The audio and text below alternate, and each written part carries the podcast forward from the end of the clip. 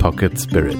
Deine zwei Minuten Auszeit zum Mitnehmen. Hi und herzlich willkommen. Ich bin Lotte und heute geht es darum, wie unsere Familie uns prägt oder genauer gesagt, wie Glaubenssätze der Familie dich und dein Verhalten prägen. In jeder Familie gibt es Glaubenssätze. Ein Beispiel aus meiner. Erst die Arbeit, dann das Vergnügen. Auch wenn dieser Satz nicht ausgesprochen wurde, die Erwartungen waren immer klar. Erst Schule, Uni, Arbeit, dann irgendwann auch mal ausruhen. Und das hat sich eingebrannt in mein Gedächtnis und ja klar auch in mein Verhalten.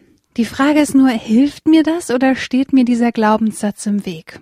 Das kommt irgendwie drauf an. Um meinen Tag zu strukturieren und alles gebacken zu bekommen, da ist er gut.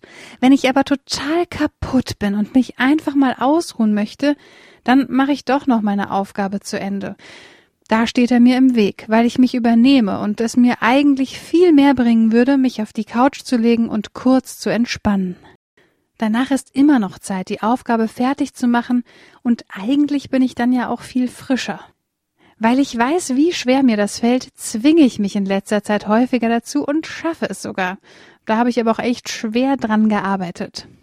Ich denke, wir alle haben solche Glaubenssätze und werden sie nicht los. Sie sind ja weder gut noch schlecht, sie sind einfach da, in jeder Familie von Generation zu Generation weitergegeben.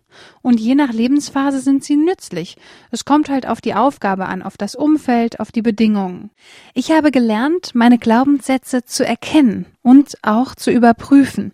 Ich frage mich, ist der Satz so überhaupt noch gültig für mich oder muss ich ihn anders formulieren oder ganz hinter mir lassen?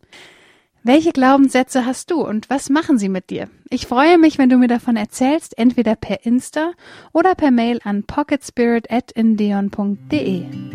Geh's gelassen an. Bis zum nächsten Mal. Deine Lotte.